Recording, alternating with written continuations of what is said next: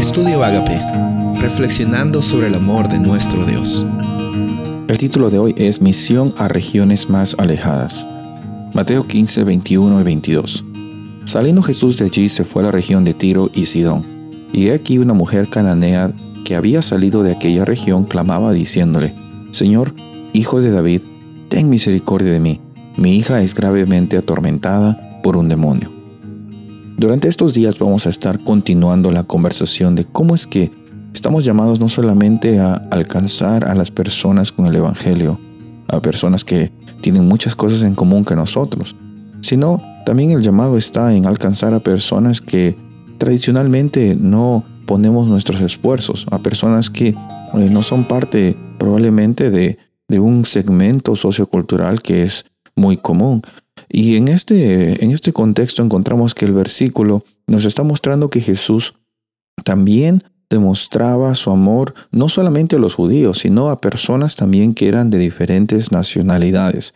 Si bien es cierto, su ministerio estuvo enfocado en Jerusalén, en Galilea, él también tuvo bastantes ocasiones en las cuales salió de esas dos áreas para encontrarse con personas que necesitaban recibir del Evangelio, necesitaban recibir de salvación, de restauración.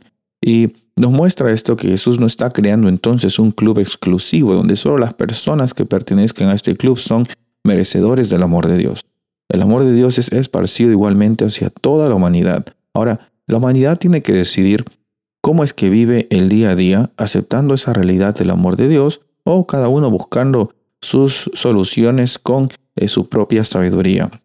Encontramos en esta historia que vamos a ver en estos días que una mujer clamó a Jesús, pero no era una mujer eh, de, parte del pueblo de, los judíos, no, era una mujer de otro lugar. Vamos a ver de que Jesús interactúa con esta mujer, no eh, simplemente la rechaza, pero encontramos hoy día la gran lección de que sí, nuestro llamado es ser luz en medio de las circunstancias que nos encontremos y también ser luz en contextos que probablemente no estemos tan acostumbrados.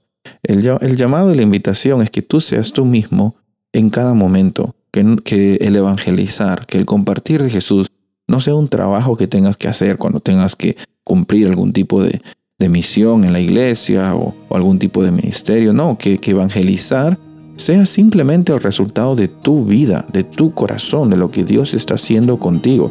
Cuando tú eres transformado, eres transformada, cada momento y el Espíritu Santo está viviendo en tu corazón, ya no tienes que preocuparte por las personas alcanzadas o no alcanzadas, sino tú igualmente a todos estás siendo un embajador, una embajadora, una luz que muestra a Cristo Jesús. Soy el pastor Rubén Casabona y deseo que tengas un día bendecido.